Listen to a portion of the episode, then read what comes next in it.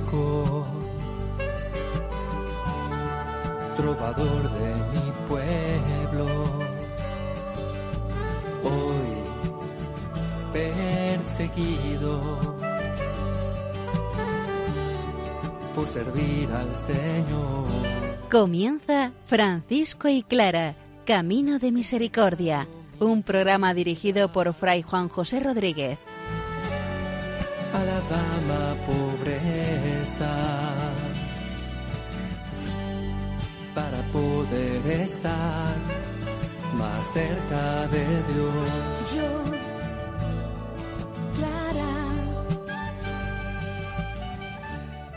Un saludo fraterno de paz y bien, hermanos. San Francisco de Asís hace hoy un despliegue de verbos, de movimientos, de acciones para mostrarnos quién es el Señor y qué hacer ante su presencia.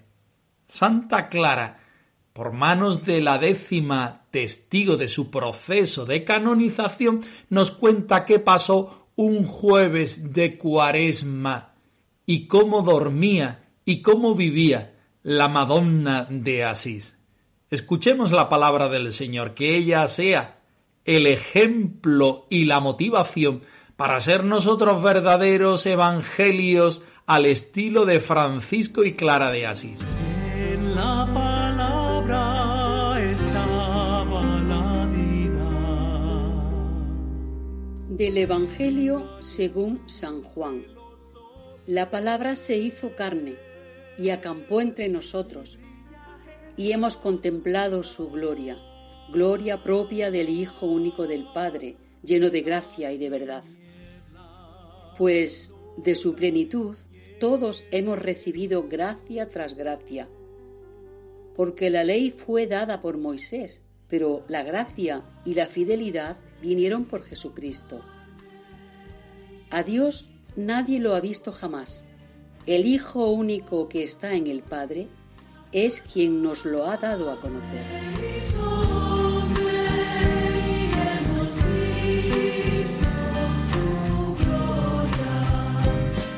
Nos encontramos en el final de la primera regla de San Francisco, donde él, a modo de colofón y de oración, invita a los hermanos a distintos movimientos que parten de la oración, siguen por la vida y terminan poniéndose en la presencia del Señor, para encontrarse con Él mismo, con la realidad de Dios que nos cambia la vida y nos hace verdaderos hermanos menores. Escuchemos el texto, metámonos en él y sintámonos invitados a vivir este mismo movimiento que hace San Francisco. Haz de mí un instrumento de tu paz, donde haya odio, ponga yo amor. Haz de mí un instrumento de tu paz. Por consiguiente, que nada impida, que nada separe, que nada se interponga. En todas partes, en todo lugar, a toda hora y en todo tiempo, diariamente y de continuo, todos nosotros creamos verdadera y humildemente, y tengamos en el corazón, y amemos, honremos, adoremos, sirvamos, alabemos y bendigamos glorifiquemos y ensalcemos sobremanera, magnifiquemos y demos gracias al Altísimo y sumo Dios eterno, Trinidad y unidad, Padre e Hijo y Espíritu Santo, Creador de todas las cosas y Salvador de todos los que creen y esperan en Él y lo aman a Él, que es sin principio y sin fin, inmutable, invisible, inenarrable, inefable, incomprensible, inescrutable, bendito, laudable, glorioso, ensalzado sobremanera, sublime, excelso, suave, amable, deleitable, y todo entero sobre todas las cosas deseables, por los siglos. Amén.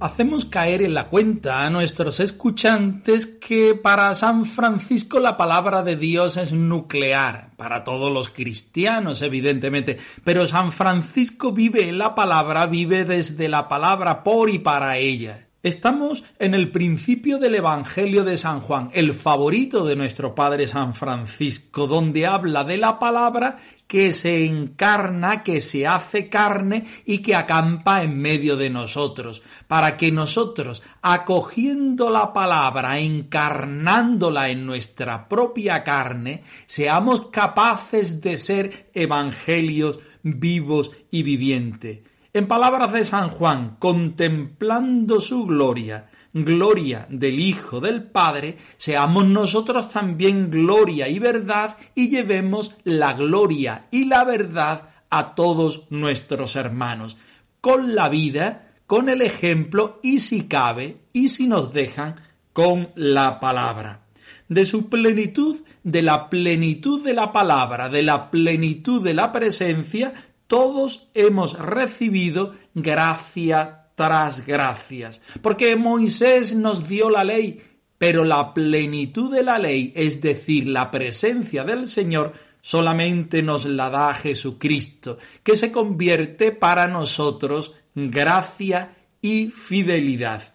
A Dios nadie lo ha visto jamás, Solamente el Hijo es el que nos lo ha dado a conocer y por tanto nosotros debemos ser respuesta de este Dios.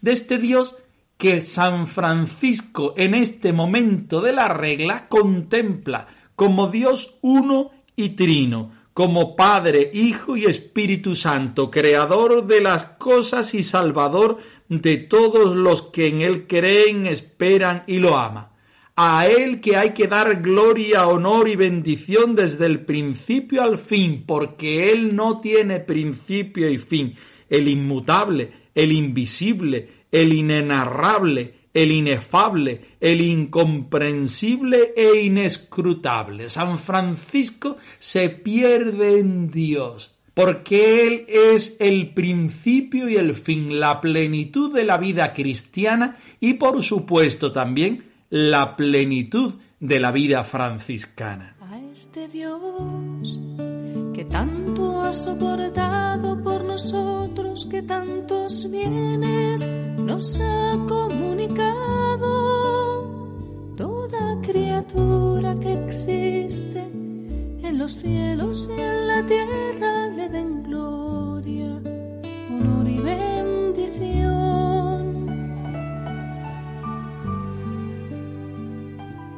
a este Dios que tanto ha soportado por nosotros, que tantos bienes nos ha comunicado.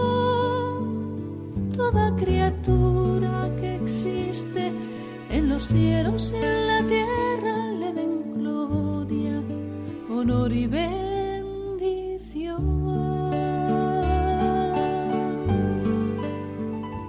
Y entramos de lleno en el texto que estamos estudiando, los versículos 10 y 11 del capítulo 23 de la primera regla de San Francisco, el final, porque a continuación viene el capítulo 24 que es la conclusión. En este momento San Francisco invita a los hermanos a vivir este colofón, esta plenitud de la vida franciscana que está sintetizada y resumida en la regla, para posteriormente en la conclusión atar todos los cabos que quedaron por anudar. En este momento el santo de Asís nos invita a hacer tres cosas. Vayamos por partes. La primera es tener cuidado de que nada nos impida, nos separe, nada se interponga de nosotros. Ojo, cuidado, tú quieres vivir el Evangelio sin glosa al cien por cien. Tú quieres vivir el Evangelio como un hermano menor. Primero, hermano que se siente hijo de Dios Todopoderoso y por tanto hermano de Jesucristo y de todos los hombres, y lo quieres hacer con ese apellido desde la minoridad, desde la humildad, desde el sin propio, pues tú que quieres vivir esta realidad, debes tener cuidado de que nada te impida, nada te separe, nada se interponga de la realidad de Dios con la realidad personal y fraternal en la que vives. Nosotros todos, diríamos ya en un segundo paso, nosotros todos, donde quiera, en todo lugar, a toda hora y en todo tiempo, todos los días y continuamente. San Francisco no se deja nada olvidado. En el tiempo, en el espacio, en todas las circunstancias, en todos los avatares, con todas las personas, incluso en toda la soledad, ¿qué debemos hacer? Y a continuación viene la tercera parte, que es un movimiento, un despliegue total de verbos que nos invitan a abrirnos el corazón, la mente y la vida para encontrarnos con el Señor. Y a la vez un movimiento, un despliegue inmenso de acciones que nos cierran a esas capacidades egoístas que están también presentes en el ser humano.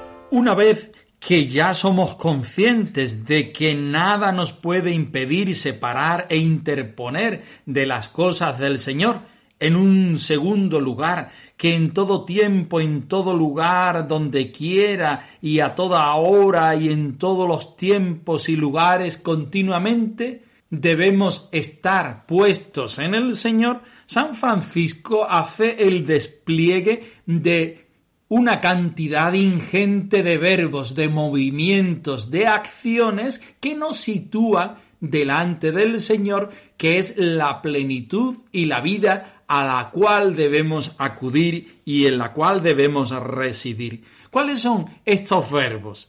Creamos y además creamos verdaderamente y humildemente. Tengamos en el corazón la presencia del Señor y amemos, honremos, adoremos, sirvamos, alabemos y bendigamos, glorifiquemos y sobresaltemos, engrandezcamos y demos gracias. ¿A quién?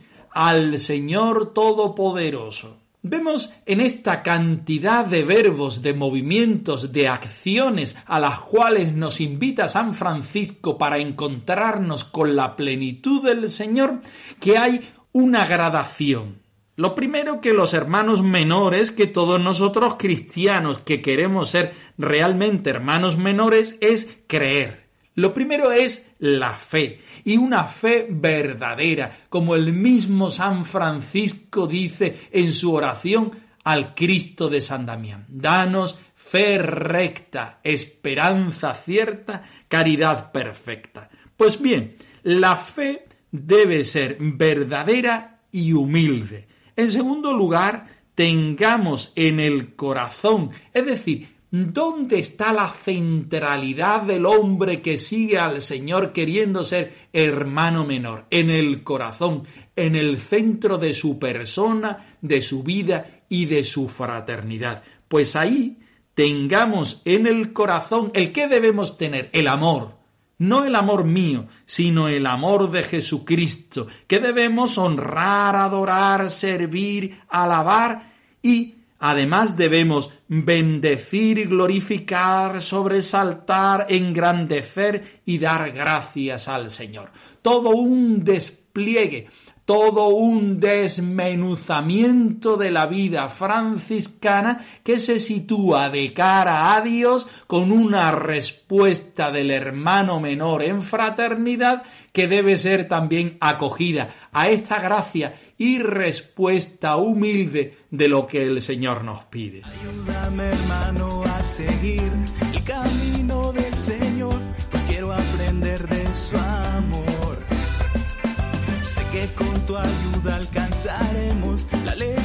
que buscamos. Ven conmigo, sígueme. Comienza con lo necesario, continúa lo posible y lo imposible logrará. Franciscano soy. Francisco, Franciscano soy.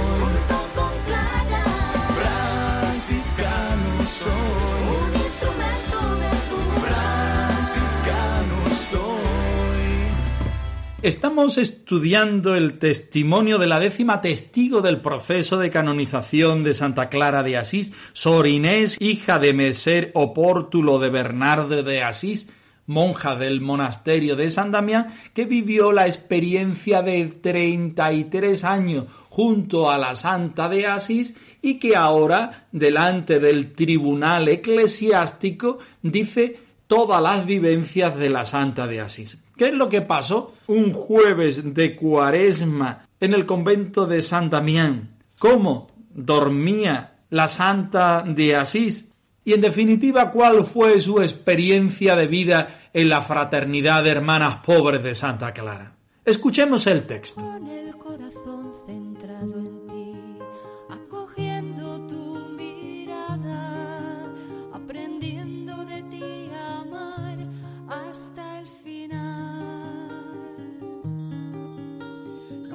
Hermanas e hijas a tu modo, dispuestas a crear familia universal. Dijo también sobre la humildad de la Madonna, que fue tanta que lavaba los pies a las hermanas y a las serviciales. Una vez, al lavar los pies a una de estas y queriendo besárselos como solía, la hermana involuntariamente le golpeó la boca con el pie, y la Madonna se regocijó con eso y le besó la planta de aquel pie. Preguntada sobre cómo lo sabía, respondió, porque lo presenció. Preguntada sobre el tiempo en que ocurrió esto, respondió, en la cuaresma. Preguntada sobre el día, respondió un jueves. Declaró también que la mayor parte del tiempo que la testigo vivió en el monasterio, la dicha Madonna usó una estera por lecho y un poco de paja por almohada, y con esta cama estaba contenta, y que esto lo sabía porque lo había visto. Declaró también haber oído que antes de que la testigo entrase en el monasterio, la dicha Madonna Clara tenía un lecho de sarmientos, pero después de caer enferma, por mandato de San Francisco, usaba un jergón de paja. Abrazando heridas, ungiendo cuerpos, besando llagas, amando sin límites, siguiendo y sirviendo al Señor, sembrando semillas de iglesia, pueblo de Dios.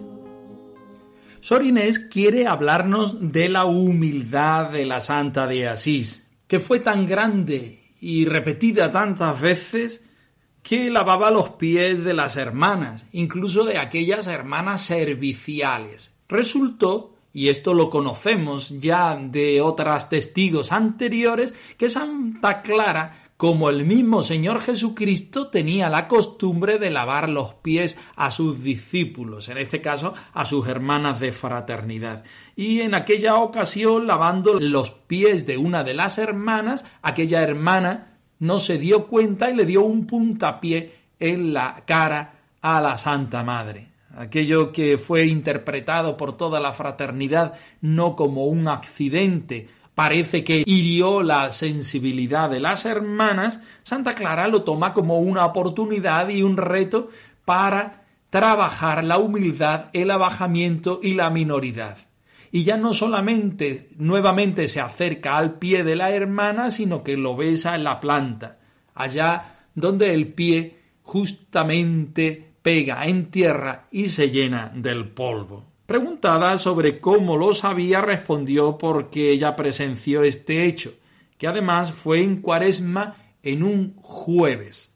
Declaró también que la mayor parte del tiempo la testigo vivió en el monasterio y la dicha Madonna usaba una estera para dormir. Cuando se visita el monasterio de San Damián, se llega a un lugar que es el dormitorio donde Santa Clara dormía habitualmente junto con el resto de la comunidad y donde lo hacía cuando estaba sana en una estera. San Francisco más adelante le impide hacerlo por el cuidado del cuerpo y por la enfermedad. Entonces, Santa Clara utiliza un colchón de sarmiento y en el peor de los casos para ella un jergón de paja. ¿Qué podemos sacar nosotros de este acontecimiento de vida o de estos dos acontecimientos de vida?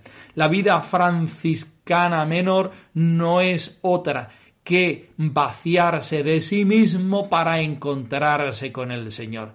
La vida nos da la oportunidad por medio de muchos acontecimientos para que nosotros nos examinemos y seamos capaces de mirarnos en el espejo de la realidad para saber si realmente nuestra vida responde a lo que queremos. Santa Clara vivió este camino de perfección desde la minoridad, desde el abajamiento, desde la contemplación, desde la fraternidad. En la vida de los santos se exagera muchas veces los hechos y posiblemente este proceso de canonización esté exagerado y llevado a los puntos en los cuales nosotros nos quedamos en ¡wow! ¡Qué barbaridad! ¡Qué grande fue Santa Clara! ¡Qué humilde! Yo no sería capaz de hacerlo así. La vida nos pone a nosotros en distintos retos pero en los mismos retos también que eh, la vida puso a los santos. Es el momento nuestro de actuar, de responder, de ser fieles a nosotros mismos, a nuestro ideal y vivirlo así en el seno de nuestra familia y de nuestra fraternidad. Quien quiera ser grande, quien quiera ser el primero, sea el esclavo de todos sea el más pequeño. Francisco y Clara arroba radiomaria.es. Os dejamos la dirección de nuestro correo electrónico por si queréis poneros en contacto con nosotros en algún momento. Nosotros nos despedimos no sin antes ofreceros la bendición del Señor resucitado al más puro estilo franciscano. Que el Señor os conceda la paz y el bien, hermanos. Francisco, trovador de mi pueblo, hoy perseguido por servir al Señor. Han escuchado en Radio María Francisco y Clara, Camino de Misericordia, un programa dirigido por Fray Juan José Rodríguez a la dama pobreza para poder estar más cerca de Dios. Yo